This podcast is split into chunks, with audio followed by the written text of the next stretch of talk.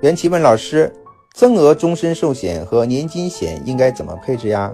增额终身寿险的限价时间越长，限价越大，感觉年金险好逊呐。嗯，这两者的功能是不一样的。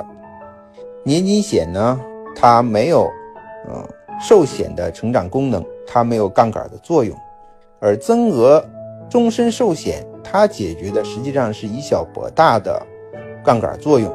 它解决的是遗产税的问题，啊，所以这两者的功能是不一样的。他们俩的配置其实同样一个，呃，中高端的客户都需要去购买两者，特别是四十岁以上的客户。你像我，终身寿险现在有好多，年金险同样有好多，啊，两者呢是不可缺少的。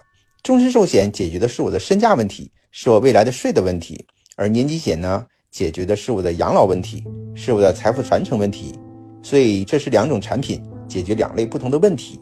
这两类问题，同样一个客户都会面向面对啊，所以这两个问题和这两个产品不是相互冲突的。那具体详细怎么去配置呢？终身寿险是要根据客户的资产情况和他的年收入、健康情况来进行配置额度，而年金险呢是根据他退休养老。或者财富传承，倒逼倒推来进行一个配置。比如说，他老年的时候，觉得每一年或每一个月，最少不能够低于多少，来保障一个基本的生活水平。我们倒逼现在应该做什么样的安排？